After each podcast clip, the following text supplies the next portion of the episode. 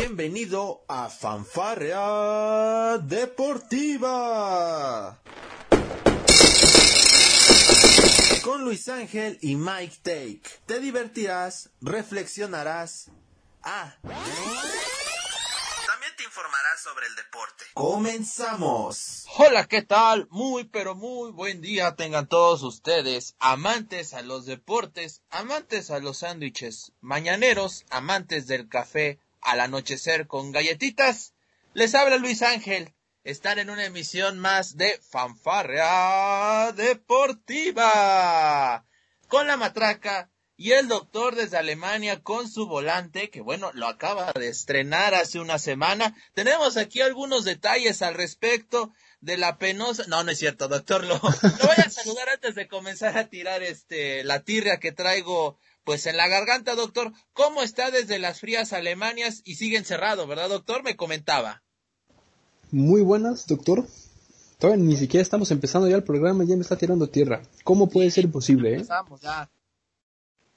Pero sí, efectivamente, una actuación lamentable en la que tuvimos en el fin de semana pasado, en las ocho horas de, de Suzuka, donde solamente podemos completar dos horas y media de carrera, pero, pero, eh, estamos, estamos aprendiendo, pagamos ahora sí el, el típico, bueno, la novatada prácticamente, y ahora no nos queda de otra más que mejorar y yo sé que nos va a ir mejor para la siguiente carrera.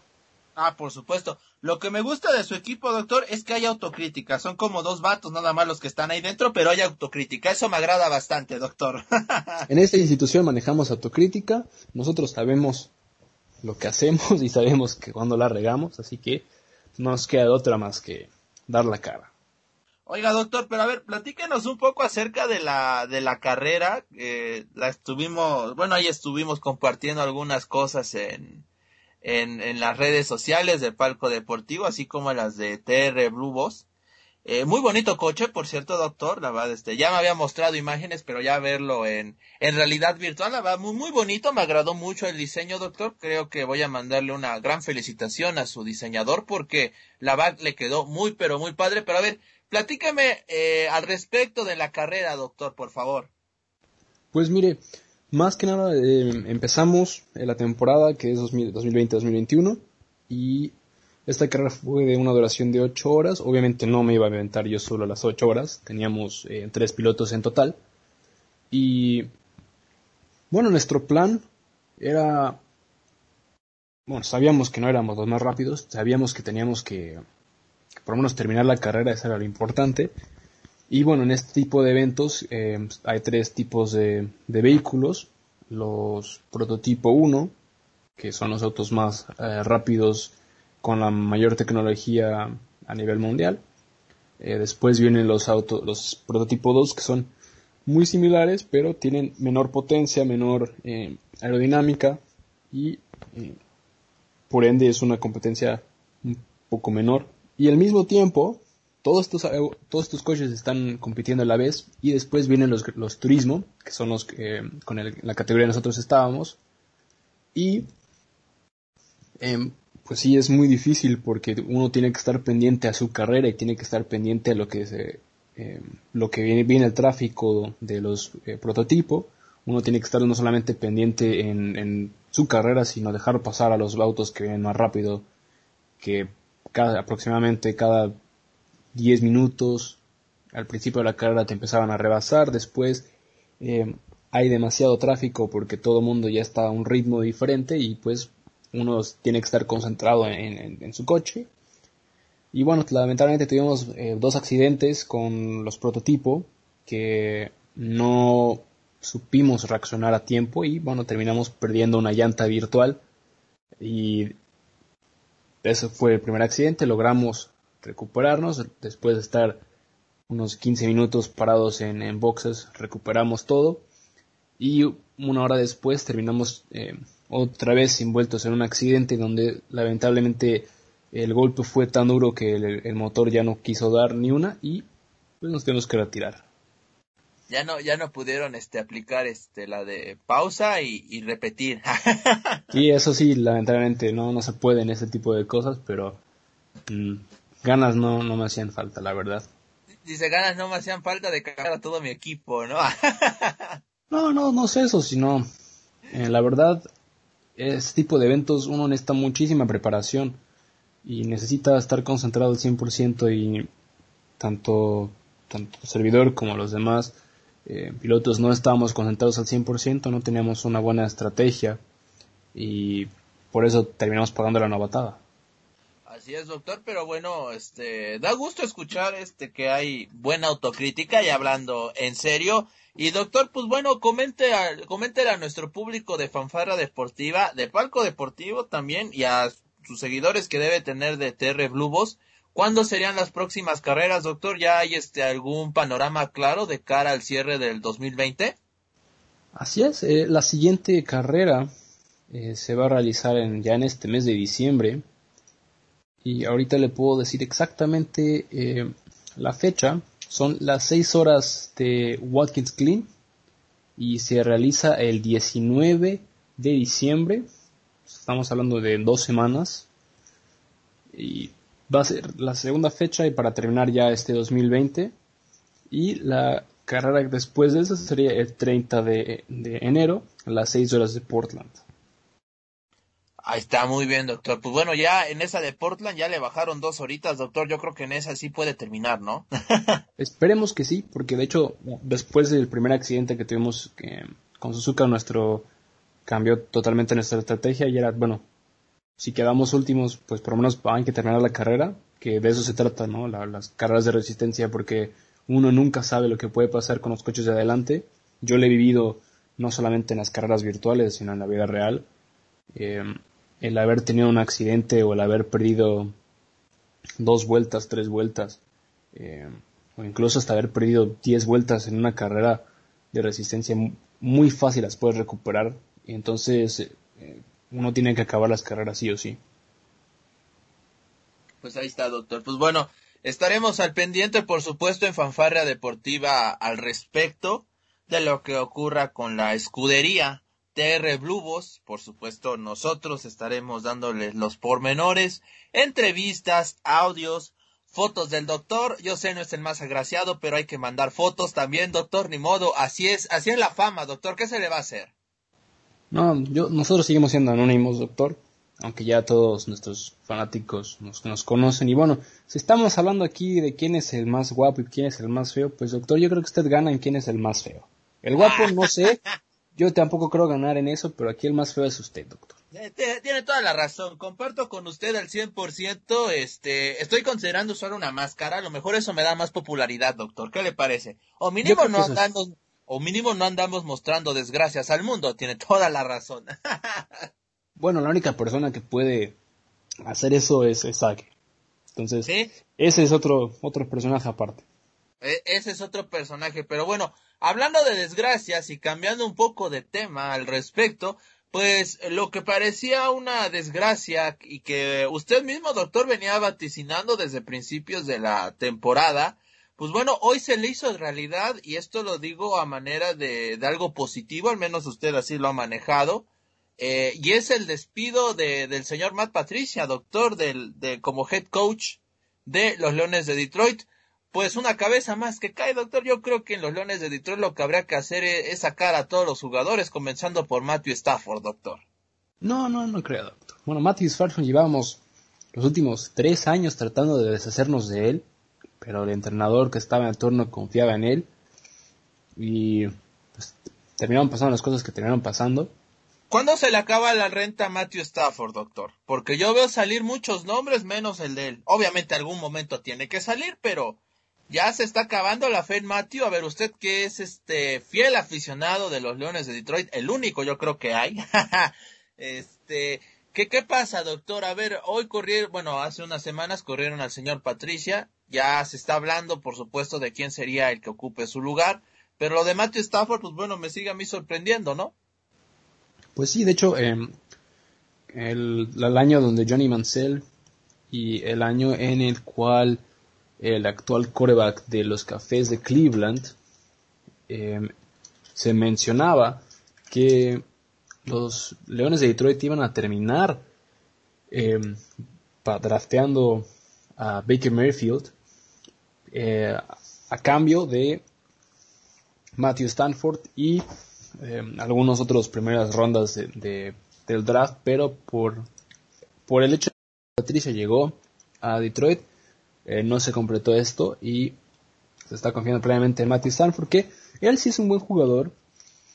Aquí el problema que hay ha sido, han sido los sistemas. Eh, no se han adaptado los sistemas, al igual que bueno, la defensa de Detroit nunca ha sido una de las mejores a nivel de la NFL. Y pues ya aparte, las muy pocas buenas temporadas que hemos tenido, eh, nos ha ido muy mal en los pequeños partidos de, playoffs. ¿No? Hoy se cumplen precisamente cinco años del robo más grande que le han hecho a Detroit, que fue contra eh, los empacadores de Green Bay en una jugada de tiempo extra donde eh, era interferencia de pase clarísimo, clarísimo el jugador de, de Detroit y no terminaron cobrando nada. Doctor, por favor, ya no viva del pasado, doctor, por favor. No, doctor, uno necesita ese tipo de cosas para poder vivir, doctor. Si no, uno se vuelve loco y no, usted no me quiere ver loco. Sí, tiene tal, bueno, lo he visto sufrir bastante por los Leones de Detroit, de eso no me queda la menor duda. De hecho, se pone a ver, bueno, cuando tiene oportunidad, ver los partidos de los Leones de Detroit en domingo eh, la, la zona horaria en donde está usted, pues bueno, sí son algunas horas de diferencia respecto a la zona horaria que manejan en los Estados Unidos. Y a usted ahí lo veo publicando sus historias en redes sociales, doctor, este, frustrado, arrancándose los pelos, doctor, en la noche. O sea, usted vive como en una cueva, ¿no, doctor? Una especie de cueva donde tiene señal de internet, porque siempre está oscuro. Eso sí, doctor. Aquí apenas tenemos la señal de internet. Em, pero sí, tienen toda la razón. Eh, los partidos de los Leones de Detroit realmente sufro bastante. Lo bueno, doctor, es que mi Wolfsburg, aunque también me hace sufrir demasiado, está en una buena posición y por, por lo menos mi, pobre corazoncito está en paz.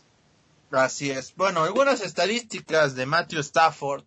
Eh, en yardas es el lugar 11 con 2.876 yardas por aire. Eh, tiene 18 touchdowns, perdón, es el número 3, está empatado. En intercepciones tiene 8, es el lugar 16. Y también mencionar que, bueno, estas son algunas de las estadísticas que nos ha arrojado Matthew Stafford. Por supuesto que la NFL, pues ya se manejan bastantes, este doctor. Y pues me parece las que son las más importantes, como lo son las yardas aéreas y, el y los touchdowns, pues bueno, uno se puede imaginar el por qué Detroit está donde está. Por supuesto, no toda la culpa es de Matthew, me gusta tirarle, es cierto, pero admito que no toda la culpa es de él, pero usted lo viene diciendo desde hace, desde que empezamos este bonito podcast de fanfarra deportiva y lo voy a citar directamente. Detroit lleva en reconstrucción 50 años, doctor. Así, así me lo ha dicho, ¿no? Más, doctor. Desde los 50 estamos en reconstrucción. Este equipo jamás ha estado a un nivel importante año tras año. Y aquí el problema, y yo lo he mencionado muchas veces, no solamente lo digo yo, lo dice mucha gente en Detroit, lo dicen muchos analistas aficionados a la NFL, el problema de los Leones de Detroit es la familia Ford, que es la dueña de la institución. ¿Y por qué no hace nada? Ajá, a ver, eh, ¿cuál es el problema ahí, doctor? A ver, usted dígame. Aquí hay dos problemas. Uno, que los precios suben temporada a temporada. Y es que la afición de Detroit, por, aunque es una afición muy fiel a su equipo, no paga por ver a su equipo, paga por ver al otro equipo, doctor. Y es por eso que la familia Ford no hace nada, porque sabe que la afición va a ir a ver, va a ir al estadio porque quiere ver al equipo rival. Entonces, a ver, estamos hablando de que van aficionados, no sé, de por ejemplo, de los empacadores de Green Bay, desde Green Bay hasta Detroit, a solo, a solo ver a su equipo, o estamos hablando de que también hay este gente en Detroit que es medio villamelón en ese aspecto y, va con dos camisetas, con la de los Leones de Detroit y, la del equipo contrario, ¿de eso habla usted? No, no, no, doctor. Uno simplemente va a ver al otro equipo. Eh, uno, obviamente uno va con su uniforme o su playera de los Leones, pero eh, uno va a apreciar lo que hacen los otros equipos, porque realmente sabemos que en Detroit eh, no tenemos absolutamente nada. Los partidos que hemos ganado esta temporada con Matt Patricia fueron golpes de suerte, ¿no? Un equipo, eh, la gran mayoría de las derrotas que tiene Detroit, iban ganando. Hasta el último cuarto iban ganando todos los partidos. Entonces, ¿cómo es posible que un equipo que genera tantos puntos y tiene una defensa tan sólida los primeros tres cuartos, termina perdiendo los partidos de manera estrepitosa? Ahora, a excepción de los últimos dos partidos, contra las Panteras sí nos dejaron en ceros, no pudimos hacer absolutamente nada, y contra los Tejanos fue una clara exhibición de lo mal que está la defensa. Sí, sí es de que hoy, hoy en día los, bueno, es como usted dice, ¿no? Los últimos cinco o seis años han sido muy duros para este equipo de los Leones de Detroit. Eh, hoy con tiempos de pandemia, doctor, pues yo no sé qué también estén las finanzas de la, de la familia Ford, ¿no? Porque la realidad es de que a muchos e, equipos, no solamente del NFL, sino hablo del deporte en general, ya ni se diga de, de, este, de deportistas individuales, pues han sufrido la crisis del, del COVID-19, doctor. Pues sí, doctor, pero mire, le voy a dar una noticia que a lo mejor y hasta nuestros aficionados nos ayudan. Eh, la franquicia de los, Leones de Detroit está evaluada en 2.1 billones de dólares. Entonces, la franquicia. Si, juntamos, si juntamos 2.1 billones de dólares, podemos comprar a los Leones y podemos tratar de armar un equipo bien. Oh, doctor, no le pierde. ¿eh?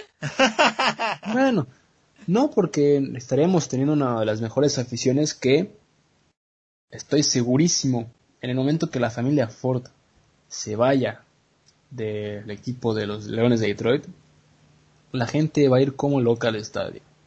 ¿Por qué? Porque va a tener esa curiosidad de ver qué es lo que ofrece la nueva, la nueva imagen o los nuevos dueños del equipo. No, doctor, usted, creo que usted pide demasiado, ¿no? Ahora, a mí me parece que si empieza a ver esta campaña contra la familia Ford, a mí me parece que usted va, tiene, tendría todo el derecho, tendría todos los blasones para ser uno de los dirigentes, ¿no le parece? Me parece a mí estupendo, porque oiga, no, no hay que irse tan lejos, hay que ver lo que están haciendo los otros dos equipos de Detroit, que esos equipos han triunfado, tienen la competencia y saben en dónde están. Estoy hablando de los eh, Red Wings de Detroit, el equipo de hockey, uno de los equipos más importantes en la historia de la NHL, obviamente de los eh, Original Six, ellos saben que está en reconstrucción, ellos saben que no están llenando ese estadio, que es nuevo, tiene dos años ese estadio, sabe la gente que es, que es aficionado de Hueso Colorado, va a ver los partidos, pero la, la franquicia como tal sabe que está en reconstrucción, sabe que necesita traer de vuelta a su afición.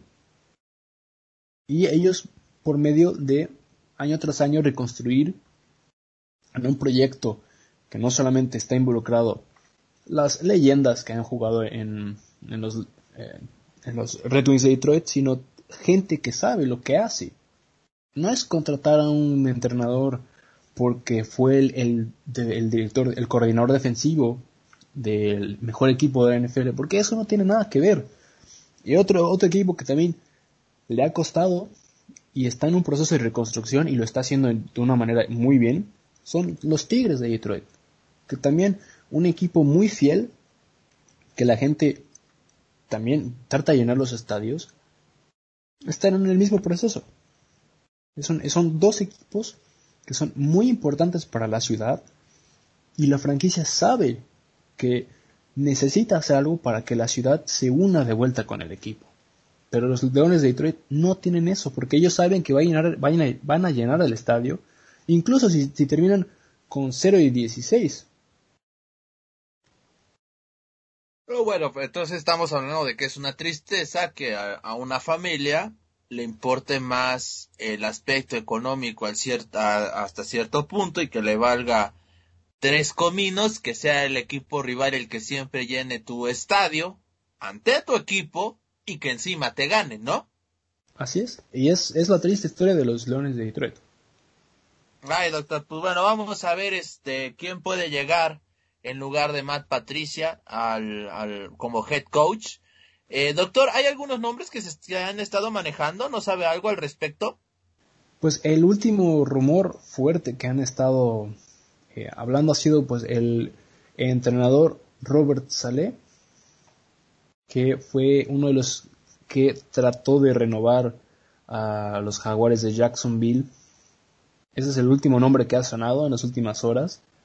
Em, no se sabe exactamente qué es lo que va a pasar. Otra gente hablaba el ex entrenador de los 49 em, de San Francisco, el entrenador que los llevó al Super Bowl, también se hablaba de él. La gente en Michigan pide que él sea el entrenador en jefe porque ellos confían en su capacidad. Pero bueno, al final la decisión que va a tomar la familia Ford para el bien de la franquicia va a terminar siendo más por un tema económico de tratar de hacer un golpe de, imagen, que es lo que han hecho. Fue lo que hicieron con Matt Patricia y yo creo que es lo que van a terminar haciendo. Pues ahí está, la información acerca de los Leones de Detroit. Doctor, le, doy unos segundos, si usted gusta, para secarse las lágrimas.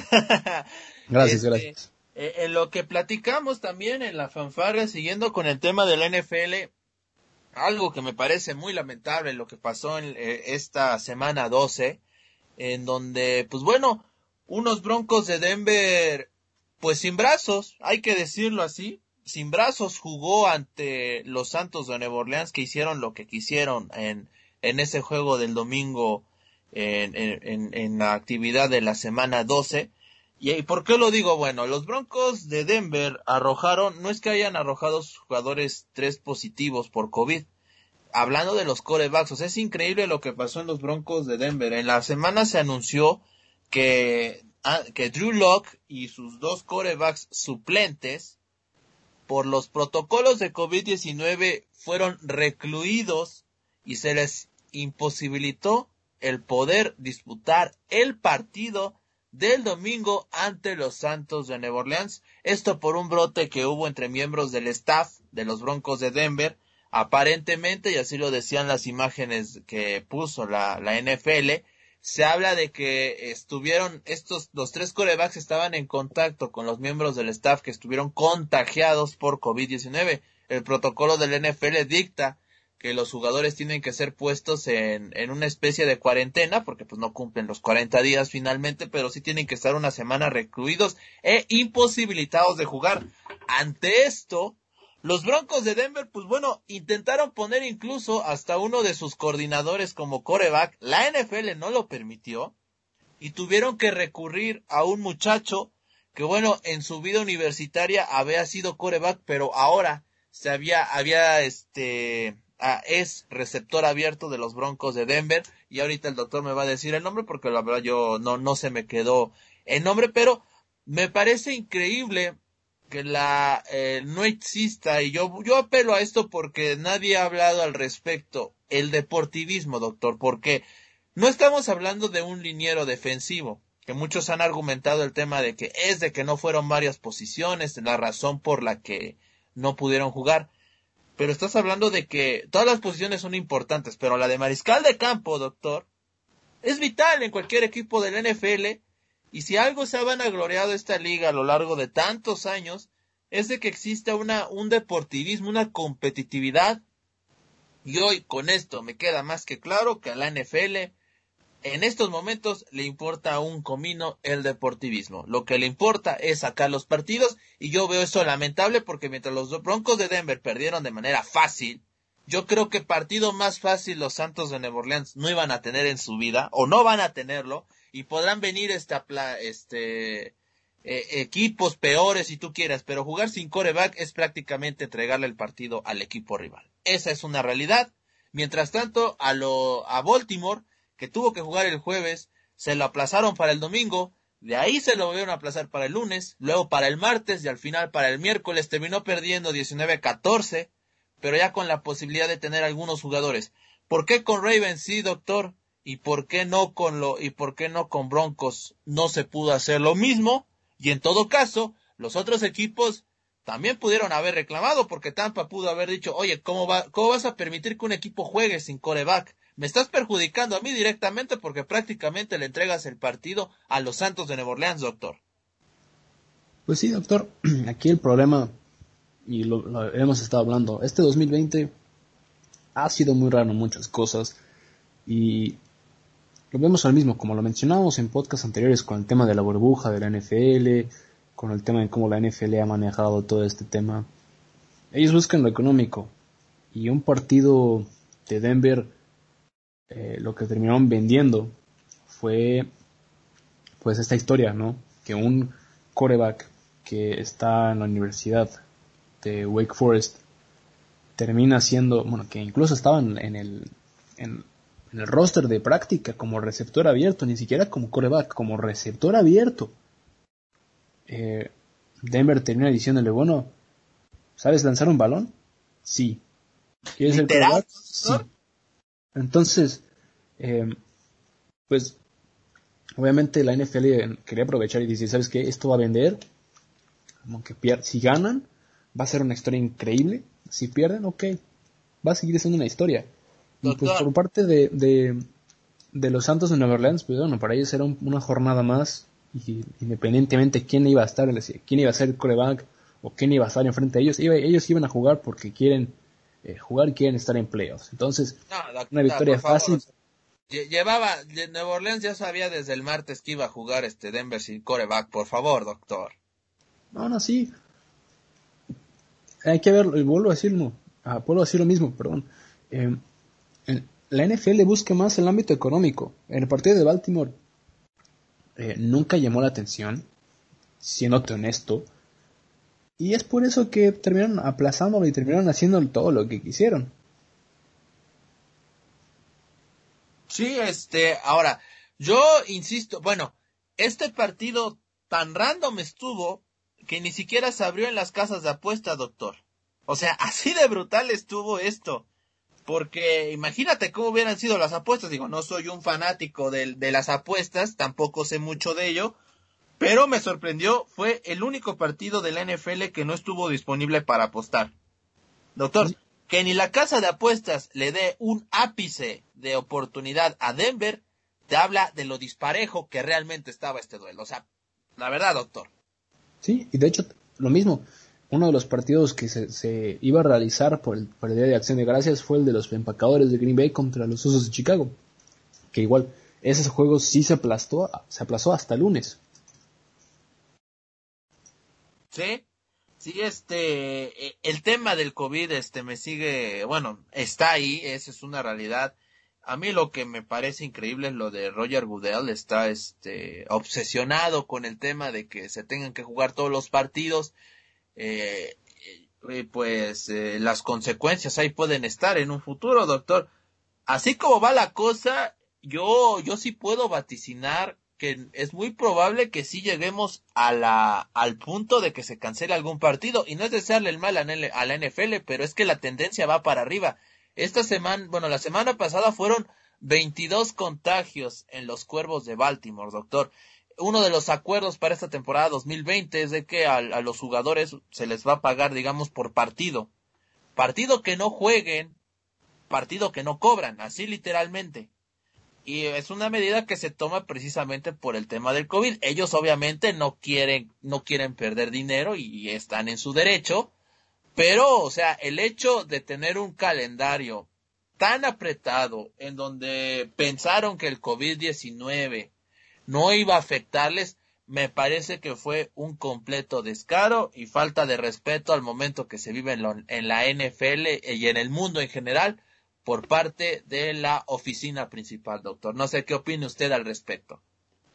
Pues yo vuelvo a decir lo mismo. La NFL eh, es un producto y es un producto que genera demasiado dinero y es por eso que están haciendo esto. Si fuera otra liga que también gana mucho dinero y también hace muchas cosas como la NBA, eh, ponemos al mismo, la admiración que hemos tenido por lo que ha hecho la NBA en estos tiempos, eh, sabiendo que la NBA también es un deporte que gana bastante dinero a nivel mundial, no lo mismo que genera la NFL, sí, pero muy cerca de, eh, habla mucho, ¿no? De, de qué es lo que se busca. La NFL busca pues, ganar dinero de la, de la forma en la que sea, y la NBA pues busca más la integridad no solo de sus jugadores, sino de brindar un espectáculo sano, confortable y si se tiene que cancelar un partido no hay ningún problema, lo podemos cancelar y podemos volver a ponerlo en el programa, pero habla muy mal de la NFL de que ellos solamente buscan pues ganar el dinero fácil. Doctor, entonces me está diciendo que la NFL en cuanto a nivel monetario es más importante que MLB y que MLB. Sí. Ya, ya, no, pues está, está complicada la situación, ¿eh? se viene muy difícil y ya lo, lo, lo estamos comentando aquí. El plan es, sencillo, se habla acerca de que, bueno, el Super Bowl quieren que sea sí o sí el 7 de febrero. Eh, yo creo que de alguna manera lo van a lograr, quitaron el Pro Bowl, algo que bueno. Eh, fíjese, fíjese doctor, el Pro Bowl me parece que tendría que cambiar de formato, pero ese ya es otro tema, ¿no? Porque para empezar a agendarlo antes del Super Bowl, y que no cuentes con las piezas importantes de los equipos finalistas, pues me parece entonces que ya le está faltando ese ingrediente extra, ¿no? A este partido, pero bueno, ese ya será otro tema. Pero llama mucho la atención, no va a haber Pro Bowl, no hubo inducción al Salón de la Fama, se va a, postergar para el próximo año. Y pues bueno, vamos a ver qué pasa con la temporada regular, porque quedan cuatro semanas, doctor. Así es, bueno, mis leones ya no vamos a poder lograr llegar a la postemporada, pero eh, ya ahí podemos tener estos partidos de exhibición para empezar a planear para el próximo año. Pero eh, lo importante es que ahora sí ya estamos viendo qué equipos están en la verdadera lucha por ganar eh, su conferencia y poder llegar a las playoffs. El único equipo que está invicto son los Steelers. Que bueno, los Steelers año con año son, siguen, siguen siendo el último equipo que termina estando invicto en la NFL. Sí, este, en este el tipo trabajo de, Mike Tomlin, doctor, creo que lo envidiaría cualquier institución, ¿no lo cree? Sí, y realmente el hecho de cómo se han reinventado año tras año los Steelers es increíble. No me sorprende. Bueno, y para mí son, hasta el momento, uno de los favoritos para llevarse el título. ¿Por qué? Por el simple hecho de que semana tras semana, independientemente de todo lo que ha pasado con el tema del COVID, con todo lo que ha ocurrido, ellos han salido a la cancha y han jugado y han ganado los partidos de manera justa con su juego y están para plantárseles al equipo que tú quieras y competir. Sí, por supuesto, no, mire, básicamente dándole rápidamente un panorama general de cómo luce la NFL a falta de cuatro semanas. En la conferencia americana, los Bills de Buffalo son líderes, eh, en el oeste, los jefes de Kansas City, que me parece van a avanzar sin ningún problema. Steelers en el norte. Eh, y en el sur están los Titanes de Tennessee. Eh, recordar que en este nuevo formato de NFL de playoff me parece que van a avanzar los primeros ocho de cada conferencia, ¿no, doctor? Así es, usted tiene la razón. Ese era el último reporte. Van a avanzar también los mejores segundos lugares, en este caso, que serían los comodines.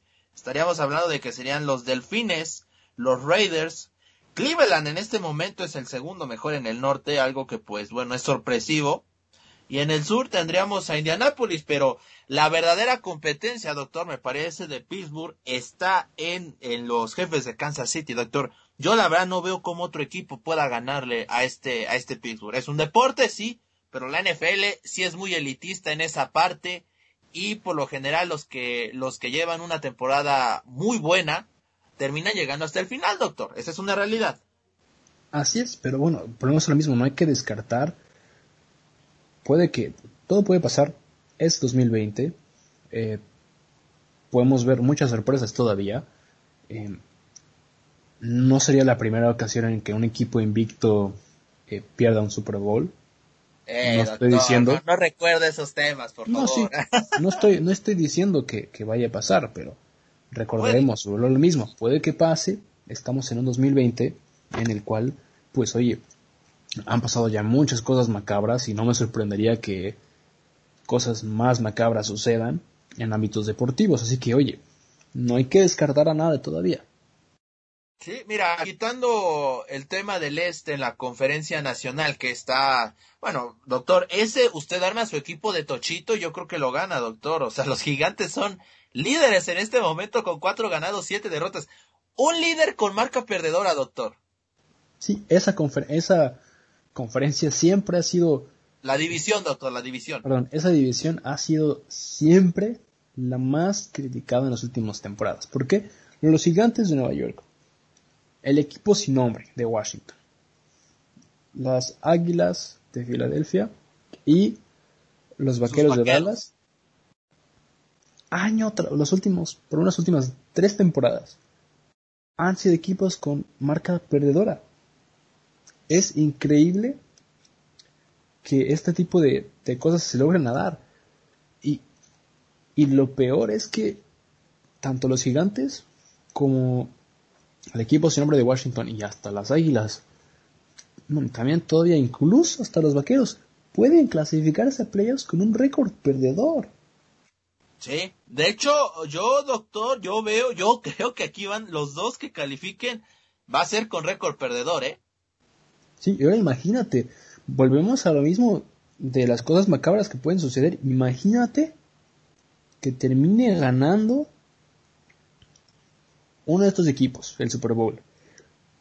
La primera vez en la historia de la, de la, NFL que un equipo gana el Super Bowl con récord perdedor.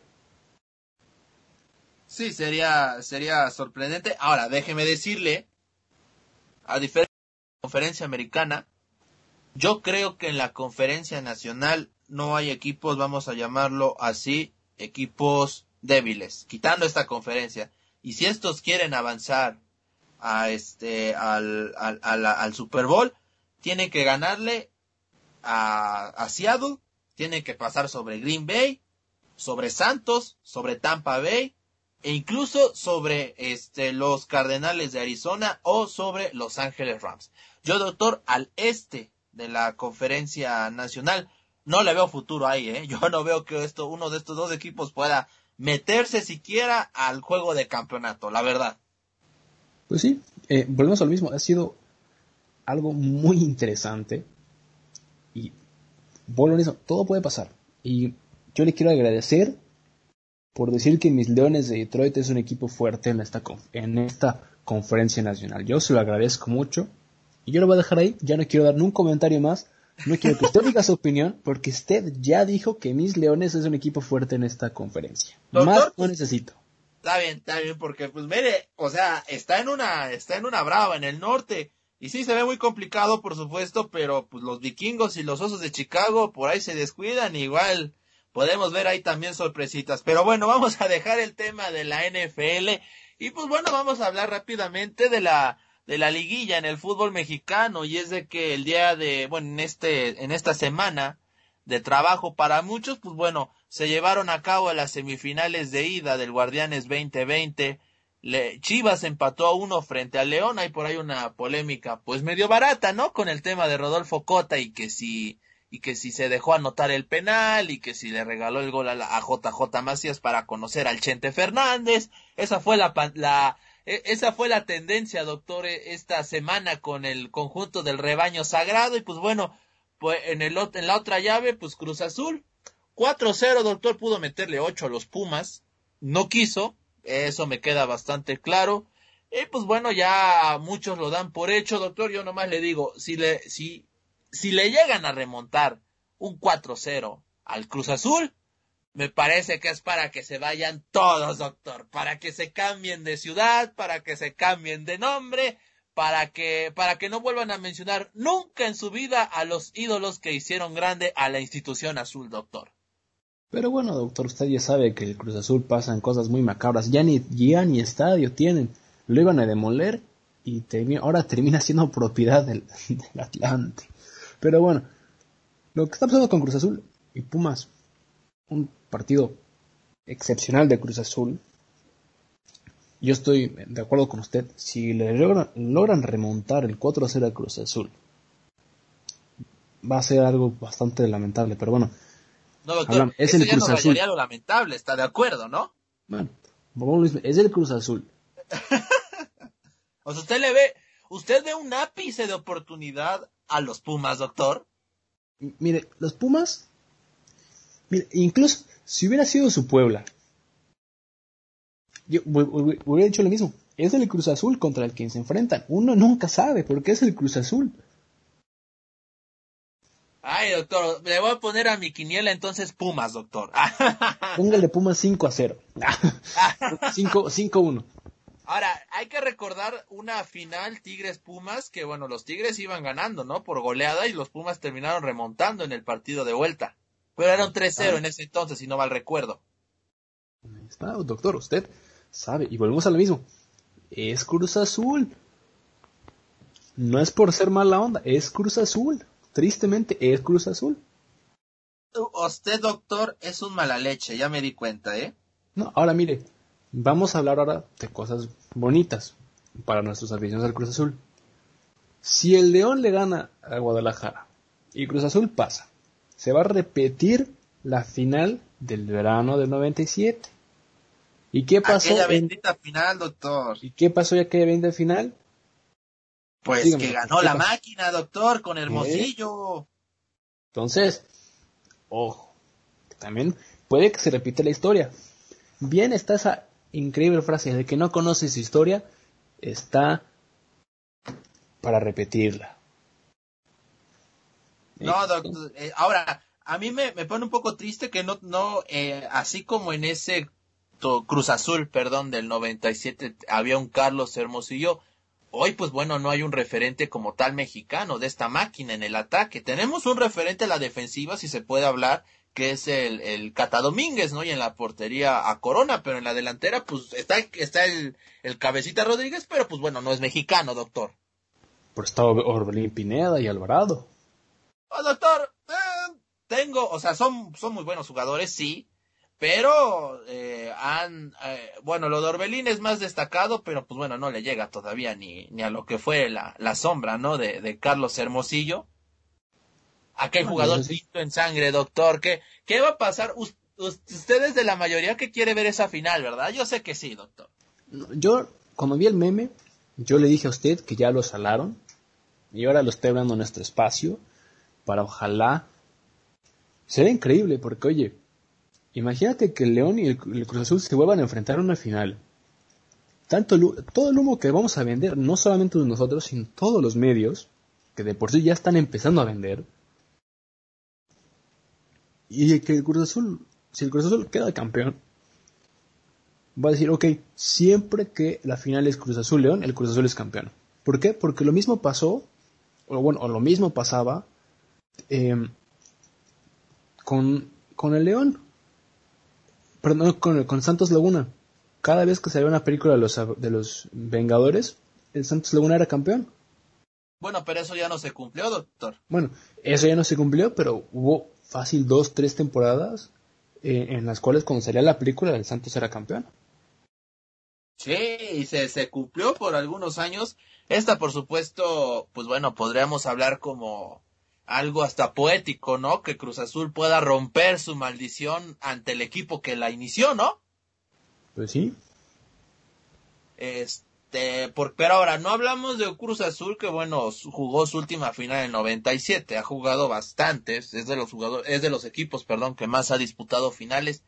Y hoy, bueno, más allá de lo que pase contra Pumas, eh, es bueno escuchar a Robert Dante Siboldi, técnico de, de la Cruz Azul, hablar acerca de este tema y decir que ellos van a ir partido a partido. Le dice a la gente, ellos tienen todo el derecho a ilusionarse, pero nosotros tenemos que ir conscientes de que esto no se acaba hasta que se acaba y que bueno, Cruz Azul tiene que seguir trabajando. Ese tipo de mentalidad me parece que es la que le viene bien a la máquina, doctor, ¿no? Pues sí, es que más que nada, eh, él mismo lo sabe. Y yo creo que los jugadores también lo saben. Además de la presión añadida que ya tienen los jugadores por todo esto, que la afición le está poniendo al jugador, el simple hecho de saber cómo calmar la situación, cómo decir, ok, señores, Ok, estamos en una semifinal, sí. acabamos de meter cuatro goles a Pumas, sí. Tranquilos. Falta jugar la vuelta. El trabajo no está terminado. Hay que seguir paso a paso. Sí, va, va a ser, va a ser este un partido, pues para muchos de trámite contra los Pumas en la semifinal, donde está el morbo completo es en el de Chivas León. En estos momentos, pues bueno, León anotó gol de, de visitante el partido terminó 1 a 1, pero bueno, con ese 1 a 1 le bastaría a León para avanzar. Chivas tiene que ir a ganar o empatar a partir de dos goles, doctor. De dos goles para arriba ya avanzaría el Guadalajara por el tema del gol de visitante. Yo, la verdad, si León no se aplica y no mata a Chivas desde el primer tiempo, me parece que podemos ver aquí una sorpresa, ¿eh? Ojo porque, híjole, yo veo muy probable y sí lo veo, este, sí veo la posibilidad de que Chivas pueda llegar a la final ante el Cruz Azul, en todo caso. Pues sí, pero bueno, hay que, hay que hacer lo mismo. Guadalajara viene con esta, yo creo que es una espinita que tiene por todo lo que ha pasado este año futbolístico con, Guadalajara. Y yo, después de lo último que hablamos nosotros del Guadalajara, los jugadores han aplicado, yo he visto a los jugadores en esos últimos partidos de una manera muy diferente. El cuadro ha cambiado, ¿no? Y, y se le ve a los jugadores que están más involucrados en el ámbito de, ok, vamos a cumplir nuestro objetivo, que es llegar a la final y ganarla. Y no sé tú, pero yo he visto a estos jugadores con otra mentalidad. Después del último que, sucedió, estos vienen con otra mentalidad totalmente diferente. Sí, sí, sin lugar a dudas, doctor. ¿Su final cuál va a ser, doctor, para usted? Para mí, un... Y yo, porque soy una muy mala persona, soy muy mala persona, Guadalajara Pumas. ¡Ah, caray! es usted una muy mala persona, doctor. Yo ya sé por dónde va usted, ¿eh? Yo por eso le digo, yo soy una muy mala persona y estoy consciente de lo que estoy diciendo. Para mí va a ser Guadalajara, Pumas. Eh, sí, tiene toda la razón. Yo también, ¿sabe qué? Yo me uno a su barco, vamos a ver qué pasa. Yo voy Guadalajara, Pumas también, doctor. Ah, qué bueno. Qué bueno que usted y yo por fin, por fin estamos en la misma página. Sí, sí, sí, nos vamos este con esa final eh, dirían por ahí, ¿no? Este, al buen entendedor pocas palabras, ¿no, doctor? Eso sí, eso sí.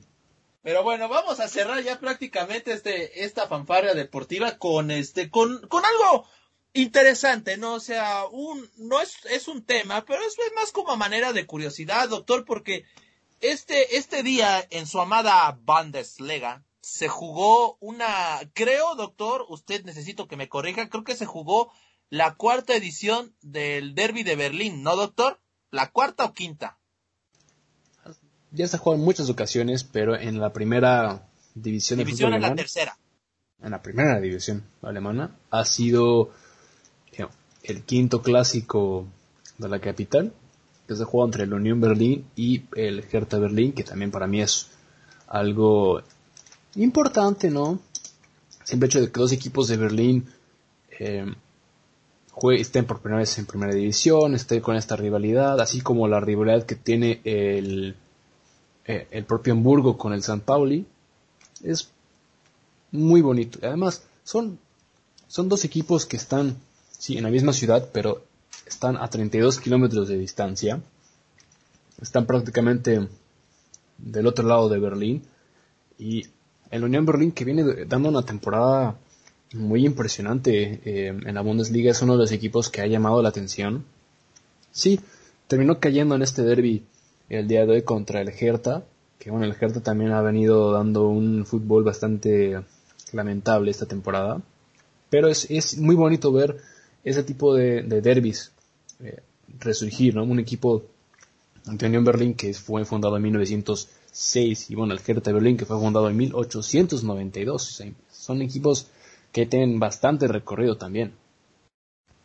Sí, sí, este, el Hertha, bueno, a diferencia del Unión Berlín, el Hertha, pues, por supuesto es el que sale más a relucir, ¿no? Por el tema de ser el equipo, digamos, poderoso de ahí de, de Berlín, ha jugado Champions League, lo hizo en los años 90, me parece, principios de los 2000, y Unión Berlín que bueno, había estado relegado a estar en las divisiones inferiores de la Bundesliga y pues bueno, la relevancia de este partido radica básicamente en el tema del muro de Berlín, ¿no, doctor? Que bueno, sabemos que Berlín estaba separada, separando por supuesto a las dos Alemanias. A su caída, bueno, y ya cuando se, se hizo la, la Alemania completa, pues bueno, todos los equipos que estaban en la, en la liga, en la Obersliga, si no mal recuerdo ese era su nombre, pues pasaron a formar parte de la Bundesliga, ¿no, doctor?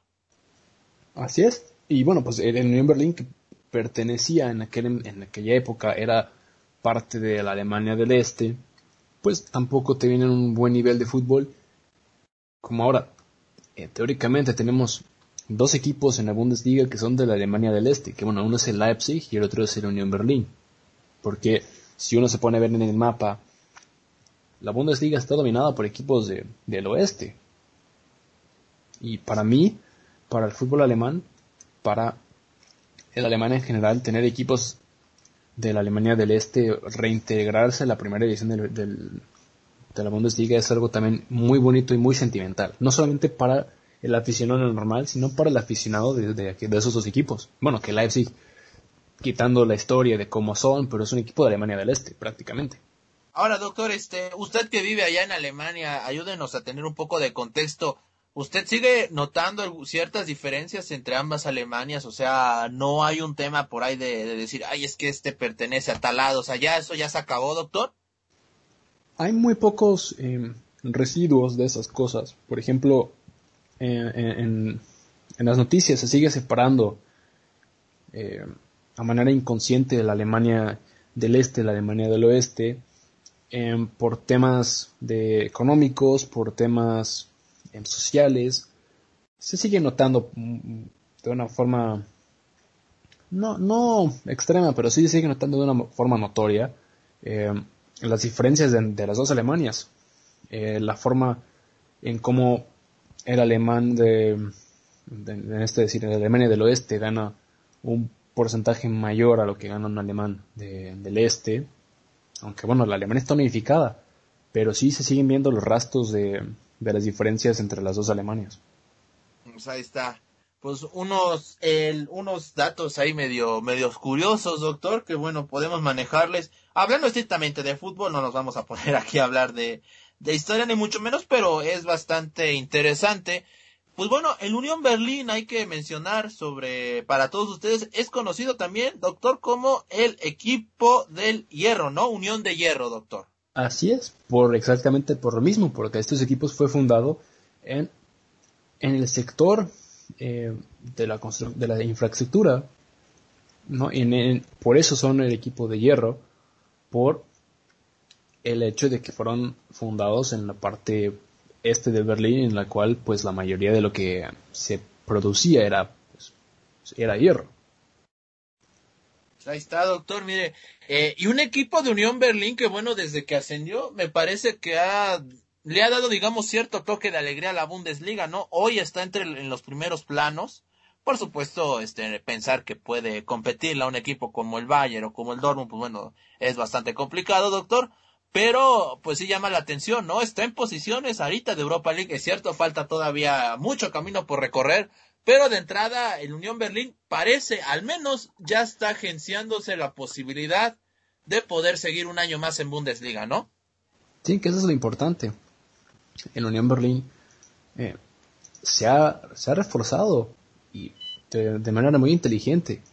Ha traído jugadores, pues como mi, mi gran y queridísimo Robin Knoche del Wolfsburg, que el Wolfsburg termina yéndose en Berlín, traen a Max Kruse, que estaba ahí dándose un paseo vacacional por, por Turquía, a un Loris Karius, que bueno, él también quiere reinventarse como futbolista, em, jugadores como Nico Griezmann, del Hannover 96, que vino aquí, eh, Grisa Prömel, Marvin Friedrich, o sea, se han eh, sabido renovar de manera muy inteligente con jugadores de, un calibre bastante eh, neutral, porque no hay muchos futbolistas eh, pues, de clase mundial que se pueda llamar aquí, o que han jugado en, instituciones grandes. aparte están comandados por el legendario Christian, Christian Gärtner, que Christian Gärtner fue un gran futbolista en el Wolfsburg y fue un gran futbolista eh, en Stuttgart. Está, doctor. Pues qué bueno, qué buenos datos nos da. Y es un, y es un equipo que le gusta jugar, salir con la pelota controlada, doctor. Pocas veces, este, pues bueno, es, eh, no es un equipo que le gusta estar peloteando, doctor. Es un equipo que le gusta salir con la pelota controlada. Y pues bueno, hoy contra el Hertha tuvieron el partido 1-0, tuvieron un expulsado y de ahí en adelante, pues bueno, el Hertha, sin tampoco tener muchos argumentos futbolísticos, hay que decirlo, eh, pues bueno, logró sacar el partido. Un Hertha Berlín, doctor, yo no quiero decir lo que está en crisis, pero la realidad es de que la calidad de plantel que tiene no corresponde al momento futbolístico que está viviendo, ¿eh? No, pero podemos hablar exactamente lo mismo de lo que está pasando con eh, con, con el, el, Schalke. Son dos, dos instituciones que están pasando por momentos muy malos y esto está pasando por el tema futbolístico, porque bueno, el Hertha sí en una posición 11, en la que está actual, con 11 puntos, no es suficiente. Eh, estamos hablando que el Hertha las últimas dos temporadas no ha ido bien. Ha traído jugadores, ha vendido jugadores, pero no, se ha, no, ha, no ha encontrado una manera estable en el fútbol alemán. Sí, no, no, no, no encuentra el rumbo, a pesar de que ganó, y ya lo estabas mencionando, 11 puntos, pues para una de las plantillas, se habla de que es la sexta más, la sexta plantilla más cara del fútbol alemán. Pero por supuesto sabemos los primeros dos quienes deben ser, no hay que buscarle mucho Bueno, los primeros tres. Bueno, los primeros tres también, considerando al RB Leipzig. Pero eh, sí llama mucho la atención. Lo del Schalke es insalvable, doctor. Yo creo que ahora sí tengo que apoyarlo cuando me dijo al principio de la temporada, este Schalke va a descender. Yo tristemente creo, ya luego de 10 jornadas, bueno, apenas está empezando esta, pero creo que el Schalke ahora sí, doctor. Y yo sé que falta mucho, pero si algo tienen las ligas en Europa, es de que ya vas detectando luego de 10, 13 jornadas quiénes son los equipos a descender. Y yo creo que en Alemania está clavado que el Schalke lo va a hacer. Sí, y lo mismo pasó con, con el Stuttgart, lo mismo pasó con el Hamburgo. Eh, son equipos que necesitan descender para reinventarse. Ahora, eh, el Stuttgart le costó dos temporadas al ascender. Al Hamburgo le está costando, está prácticamente ya en su tercera temporada en la segunda Bundesliga, al igual que el Hannover 96. Pero bueno, el Hamburgo que fue el último equipo de la primera Bundesliga, de la primera liga oficial de la Bundesliga que se estuvo jugando y ahora está tratando de reinventarse con jugadores jóvenes, jugadores eh, no solamente de su cantera, sino jugadores jóvenes alemanes, jugadores de, Europa. Y bueno, lo que está pasando en Schalke eh, también es, es lamentable, ¿no? Jugadores que tampoco no saben qué es lo que está pasando en todos los partidos de esa temporada cada uno de los jugadores está demasiado perdido en la cancha.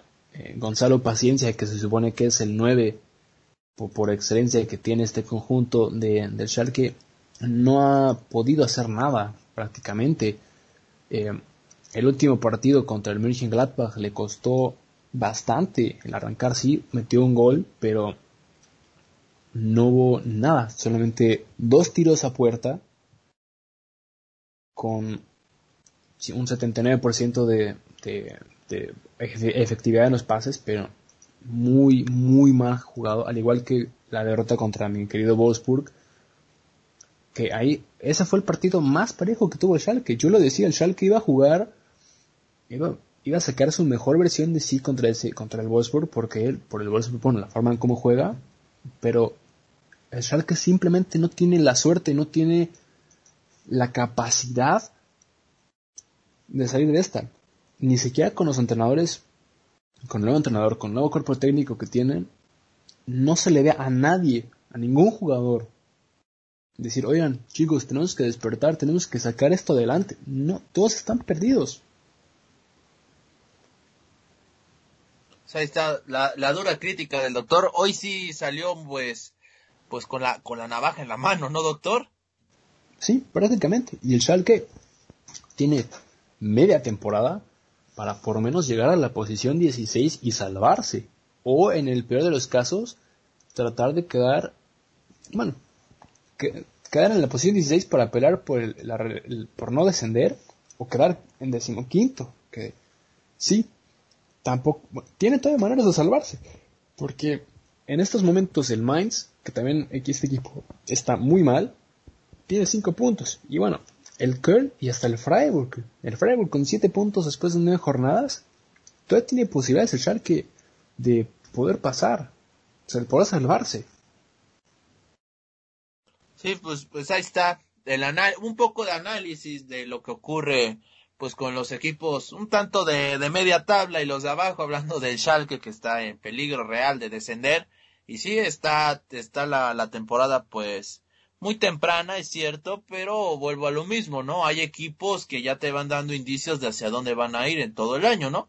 En Inglaterra ya los hay con el Sheffield, en, en Alemania con el Schalke, en la Serie A podemos eh, todavía no se puede hablar tanto. Fíjate, yo esperaba un Benevento, a lo mejor que podría estar en los puestos de descenso, y no, no, no es así. En la, en la Liga Española tampoco está, está bastante apretada la, la situación. Y pues bueno, vamos a ver qué es lo que sucede en próximas fechas, doctor. Bueno, para cerrar, ¿me va a tener este hoy frase, me va a tener hoy consejo o algo, doctor? Sí. Mi consejo es, por favor, Pumas, este consejo es nada más para Pumas, a ver, ok. A ver. Hagan historia, Pumas. Hagan historia. Ese es mi consejo para los Pumas. Ah, muy bien. no les pide mucho a los Pumas, pero bueno, eh, voy a voy a cerrar así, no voy a decir nada más, porque la, me, me gustó mucho el consejo. A ver si le hacen caso sus Pumas, doctor. Un gran saludo hasta las Alemanias, donde ahí tiene su volante, doctor. Espero que se la pase muy bien, doctor.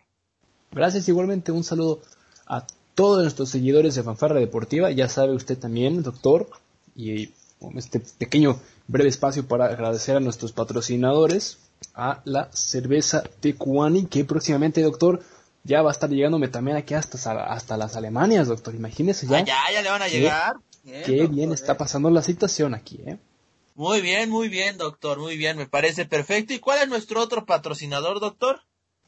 las botellas Super Sparrow, que a mí me dijeron que ya le llegó a usted también, doctor, así que ya por lo menos podemos estar ya en conjunto y podernos rehidratarnos gracias a nuestras botellas. Así es, sin lugar a dudas. Pues bueno, les agradezco mucho el favor de su atención. Gracias, doctor. Yo con la matraca, la matraca, traca, traca, la matraca, traca, tra. Nos escuchamos en el próximo Fanfarrea Deportiva. Esto fue Fanfarrea Deportiva.